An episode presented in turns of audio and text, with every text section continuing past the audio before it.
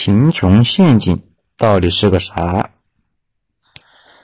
按理说，今天和明天的收入是一样的，但是呢，人是有梦想的咸鱼嘛，你不可能把今天的钱全部投入消费，对不对？总得攒点，每天做点自我提升吧。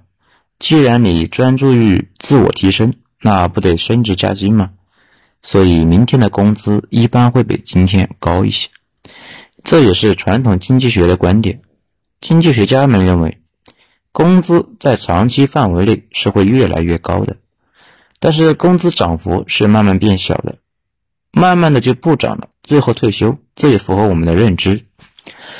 按照这个逻辑，好像所有的人的收入在长期内都能缓慢提升，发家致富，走上人生巅峰。而且这个逻辑认为，生活中多出来的那部分钱是收入增加的关键。这个理论也形成了世界范围内的脱贫新思路，认为只要穷人生活中有多余出来的费用，就会拿去自我投资，实现收入的增加。所以各国都在给非洲发钱，希望他们能够实现收入的增加。效果怎么样呢？非常不怎么样。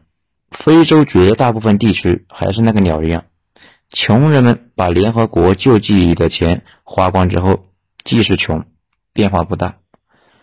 而且大家应该也感觉到了，经济学说的好像是跟我们现实不大一样。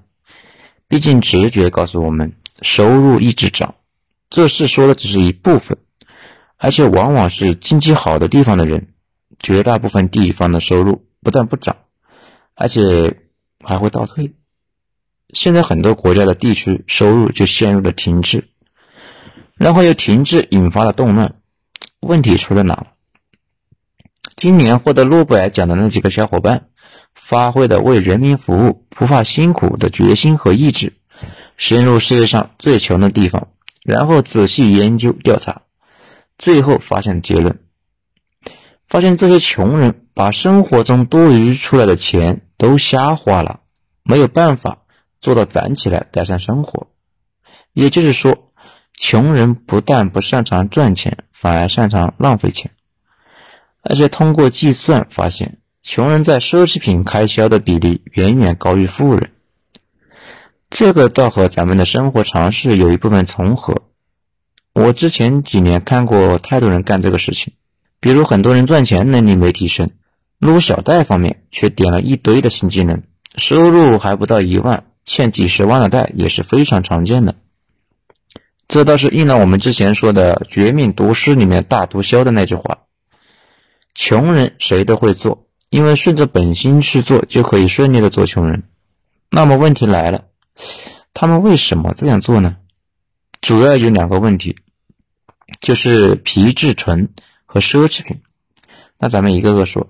先说皮质醇，大家应该都知道，控制人体奖励机制的东西叫做多巴胺。这玩意呢有两个明显的作用，一个是让你开心，在淘宝下单的时候体会到那种快感，就是这玩意；另一点呢就是增加排尿，开心的时候容易尿急，不过很可能你太欢乐没注意到。这里又有个问题。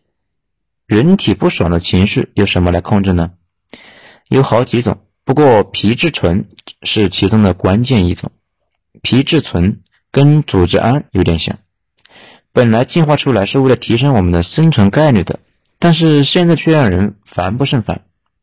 举个例子，假设你是一个进化还不完全的原始人，跟着小伙伴在森林里面拎着兔子唱着歌，突然出现一只花斑小老虎。你能怎么办？一般有三种可能。第一种，你觉得这只花斑小猫非常可爱，上去摸一下，然后就挂了。这种对未知花斑事物充满好奇心的基因也就基本绝种了。大家注意一下，人类对没见过的花斑的东西都有种本能的恐惧，绝大部分人甚至连花斑的蝴蝶都有点怕。第二种。被小老虎吓得屁滚尿流，生活完全不能自理，呆若木鸡，等着小老虎用餐，这种基因也没了。第三种，部分人不小心进化出了皮质醇，让你在危机的情况下，或者跑路，或者抄起一根棍子跟老虎玩命。尽管不一定能跑得掉，但你不还有两个同伴吗？他俩一个上去撸大猫，一个已经被定住了。老虎接下来很长时间都在用餐，你逃跑的概率还是很高的。随着你欢乐的出逃，皮质醇的基因也就跟着你跑了出来，一直遗传了下来。这个皮质醇尽管能让你在危险的时候不至于定在那里，提高了生存率，但是这玩意有明显的副作用。现代人常见的几个问题，比如怎么都休息不过来，疲劳。啥也不想干，看啥都烦，完全没法集中注意力做那种静下心来才能做的事情。已经很胖了，还贼能吃，吃饱了还想吃，想减肥会导致报复性的吃。情绪低落，只想做一些不费神的事情，比如坐在那里看看电视。最关键的叫延迟满足的能力变弱，比如你今天意外赚了五千块。你可以选择今晚就去泡个桑拿，吃个日本料理。如果还剩下些，再去路边撸个串，这样当天就获得了满足感。问题是资源也没了。还有一个选择，你可以把这些钱攒下来，攒够钱搞个店面，等店面赚了钱之后再享受。这就是《穷爸爸富爸爸》里面说的：穷人花血汗钱，富人花资产赚的钱。但是这个过程中，你得攒钱，不能花，延迟满足，可能需要十年、二十年才能吃到今晚的那顿料理，你能能忍得住吗？而皮质醇会导致延迟满足能力变低，也非常好理解。心情不好的情况下才需要购物化解嘛，妹子们都知道。国外一般把这种不好的状态称之为压力，不过。如果在国外待一段时间，就知道他们说的那个压力比咱们说的范围广得多。几乎所有的负面情绪，他们都归结到压力上面去了。一般来说，你所有的情绪都是你体内的几种神经递质和激素的外在体现。多巴胺分泌多的人，一般情绪都能好很多；分泌少的人，容易得抑郁症；如果再少的话，容易得老年痴呆症。这个皮质醇也一样，如果确实是危险状态下没这个东西，可能就挂了。但是正常情况下，这玩意过多也可能会产生抑郁症，成天情绪低落。说到这里，大家就要问了：这跟今天的话题有什么关系？贫穷的本质，作者应该是去跑过那些穷地方抽过血测量过的，他发现穷人体内的皮质醇的含量。比正常状态下要高很多，为什么多呢？因为穷人的生活迫使多，疲于奔命，精神上的痛苦比正常人高很多，这就导致他们的皮质醇的含量比正常人高得多。我们刚才讲，这玩意是控制消极情绪的，皮质醇的水平高的情况下，人容易消极，提不起斗志，只想干点轻松愉快的东西。用我们时髦的话讲，叫做心态崩了。如果感受不到这种状态是一种什么心境呢？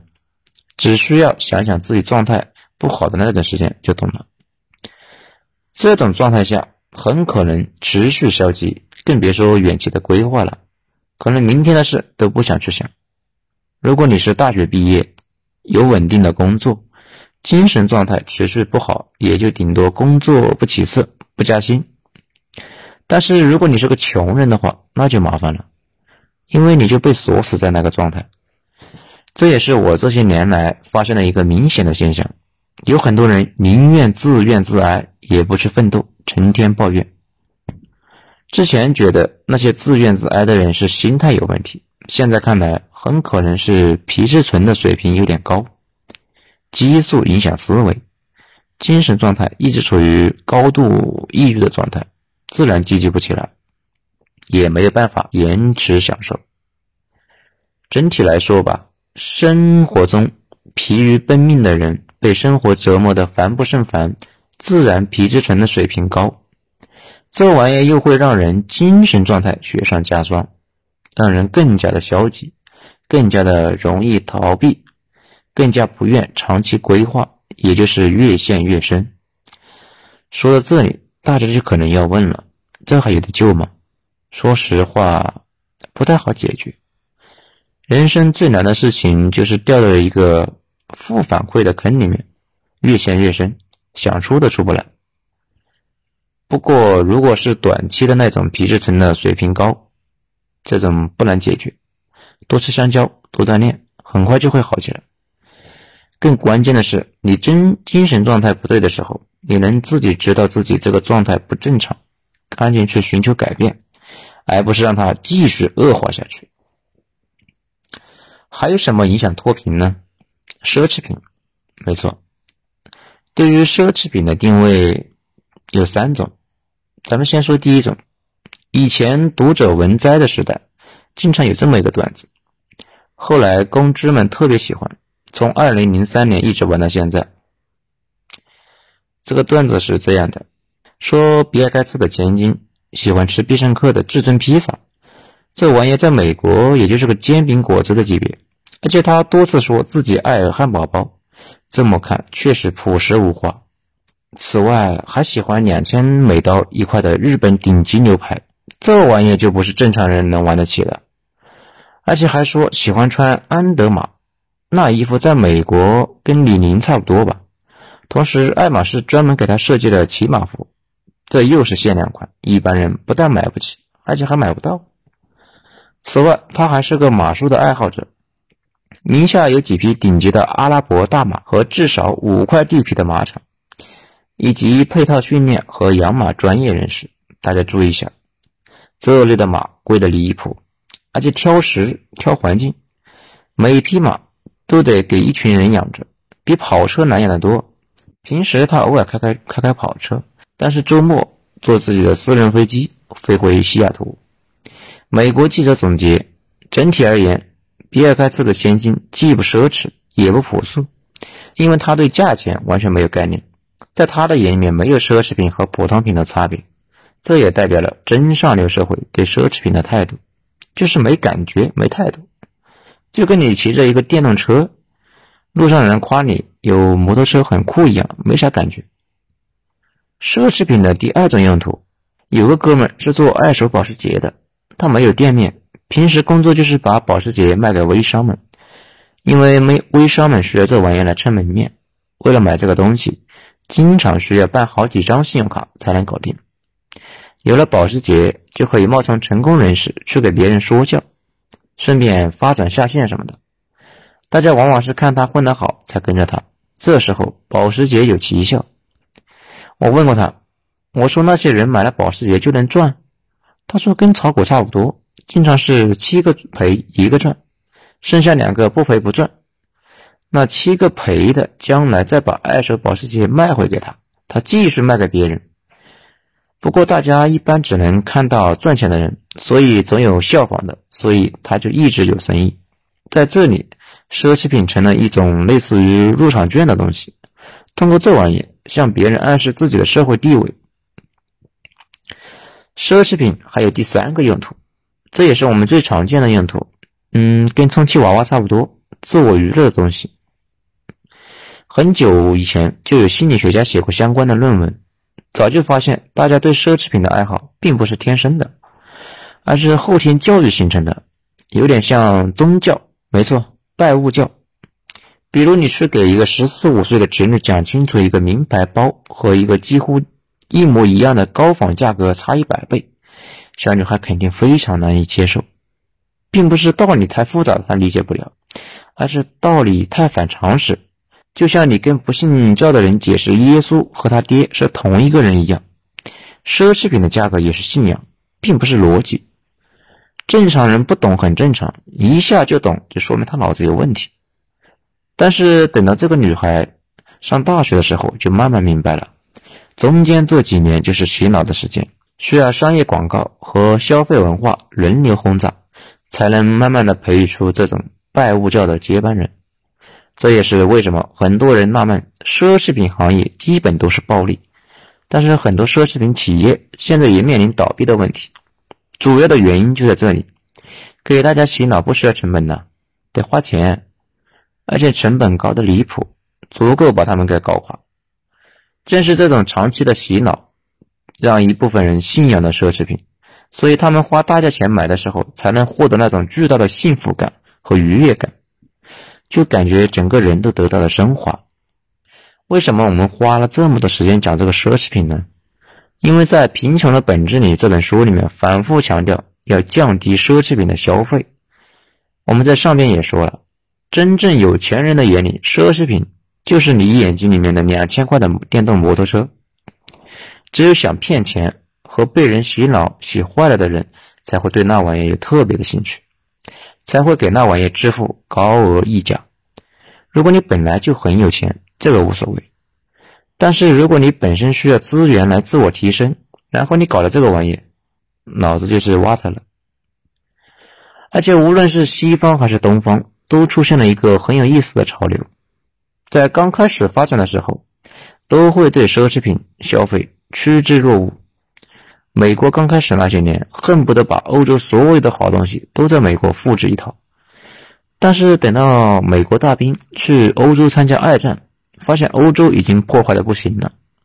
等他们回到美国，就彻底祛魅了。美国也一样，刚起来的时候，少女卖春也要买个包，名牌包包。这些年。明显已经开始去物欲。前些年援交买包是从日本过来的，现在把家里东西全扔掉，只剩下几件必需品的这种极简主义的思潮，也是来自于。之前去日本，发现很多女孩已经只挎一个没有商标的大布袋子。十几年前，这种非常少见。现在这种潮流在中国也越来越明显，奢侈品。崇拜本身是一种文化崇拜，等你的文化彻底自信了，不再迷信那些工匠精神这类虚头巴脑的东西，以及百年皇室这类封建余孽的玩意，那东西也就对你没有吸引力了。你就更关心功能而不是品牌，也不再会硬撑着为品牌支付高额溢价。整个的贫穷本质里面几乎没有新的内容，全是对一些老观念的验证。验证的结果几乎都是老观念都是对的，比如多攒钱，通过攒钱来改善境遇，有恒产者有恒心，教育很重要，等等等等。如果说贯穿全书的核心思想，那无疑是能不能攒到钱是你能不能出坑的关键。注意，这里说的攒钱，攒钱是个内功，也就是你自己的能力的一部分。如果钱不是你自己攒的，而是扶贫直接发下去的，或者是中彩票，大概率很快就败光了。这两天不是有句话吗？叫做“靠运气赚来的钱，靠实力都要败出去”。除此之外，看完全书的体会就是，很多我们从小接受的什么中华传统美德观念都是对的，比如勤俭持家、量入为出等等。并没有因为进入现代社会就不适用了，反而那些观念太过新潮的人，往往会被小额贷给撸死。回到我们的标题，说的什么是贫穷的陷阱？听完这么多，大家应该也都明白了。不切实际的奢侈消费就是贫穷陷阱，导致你攒不到钱，生活困苦，生活状态不好，又没有存款，会导致你的皮质醇升高，精神也出了问题。更加难以集中注意力，更加难以延迟享受，这就是个循环下降的坑。这个说法对所有阶层的人都适用。牛逼的人基本对未来都是乐观的判断，但是当下永远都是按照危机时期来打理，控制现金流，准备过冬粮，小心谨慎的走好每一步。反过来，一些人恰好相反，对未来很悲观。同时又大手大脚，不攒钱也就罢了，还各种超前的消费。你们说这种人不垫一下，还等着过年？此外，也给大家分享一句话：简单的欲望只需要放纵就可以实现，而高级的欲望放纵是实现不了的，需要的是自律和克制。